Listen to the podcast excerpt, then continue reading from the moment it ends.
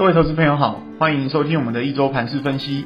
我是合格证券投资分析人员，玉树临风的整股专家古今。好的，上个礼拜的节目跟各位提到，台股多方渴望由台积电带领下成功表态，可以适时把持股增加。那结果上周我们看到加权指数部分在上周五哦，已经进逼一万五了，气势很强。相较之下，OTC 中小型股表现在后半周就有些疲软，主要反映市场封关前的资金回收现象。那我在周间的观盘重点也有跟各位提醒，虽然说现在是多头行情。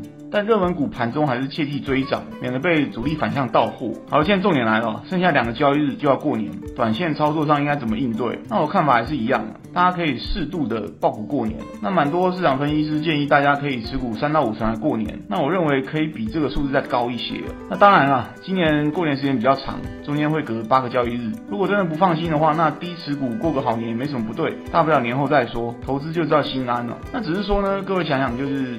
现在市场心态普遍保守，那有些时候要成为赢家，就是要敢赌他一把才对。那我个人会建议，透过避险方式，适度把部位放大。那假设原本只有三成多单，那透过多空单同步往上方式，可以把多单变成六成，空单三成。那这样你的净多单还是只有三成，但原本的多单部位增加了一倍。如果说行情看对走涨的话，多单这边可以比原本多赚一倍的利润。不过各位当然要注意啊，这边避险空单的选择很重要。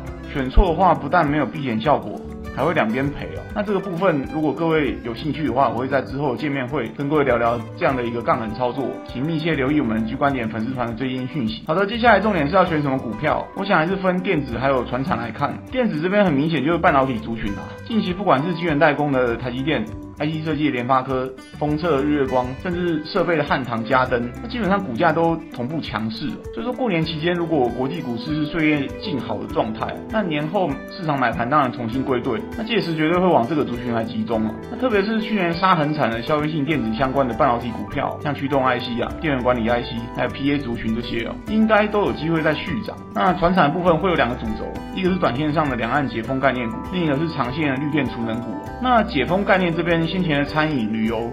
股价位阶都挺高了，不见得还有多少空间，所以这个时候反而可以关注原物料族群，像钢铁还有塑化，在年后的库存回补行情。那至于绿电储能这边，始终都是长期趋势啦。代表性的股票，比如说传产的中兴电，还有电子的台达电，那这些股票适合长期持有，去耐心等待一个波段。以上提供你各位参考。接下来是焦点新闻，上个礼拜台股的股王大立光还有拳王台积电同步召开法说，结果两样情，近期的展望同样不好，但大立光重挫，台积电大涨。那我个人会认为说。主要还是未接的问题。之前大立光在十月被法人一路抄底抄上来，到十一月大涨四成多，实在有点超涨过头。那现在他们只是发现当初抄底抄的太早。太高了，那股价就顺势做个修正。那我认为之后股价也不至于会喋喋不休了。那至于台积电的部分，其实也是因为法人抄底的关系啊。不然魏总裁没有保证下半年会运行反转。不过市场还是很一厢情愿认为，现在就算不是底部，也距离底部不远，大胆买进啊。那我想不只是台积电了，那近期很多半导体股的营收越差，股价越强。那毕竟在这个时间点呢，是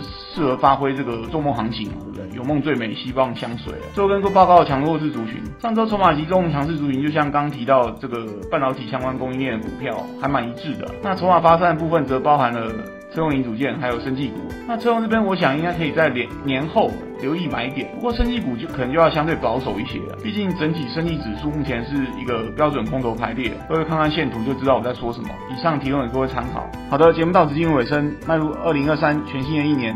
全球股市诡谲多变，但又充满机会。我们能做的就是时时刻刻做好准备。我在投资机关点的粉丝团上也会分享每天关盘重点给大家参考，希望对各位操作有帮助，在股市也能稳中求胜。最后不免俗套跟大家说，如果以上内容各位觉得有帮助，请记得按赞、分享、开启小铃铛，顺便加入投资机关点的粉丝团。我是真武专家古今，我们下次见。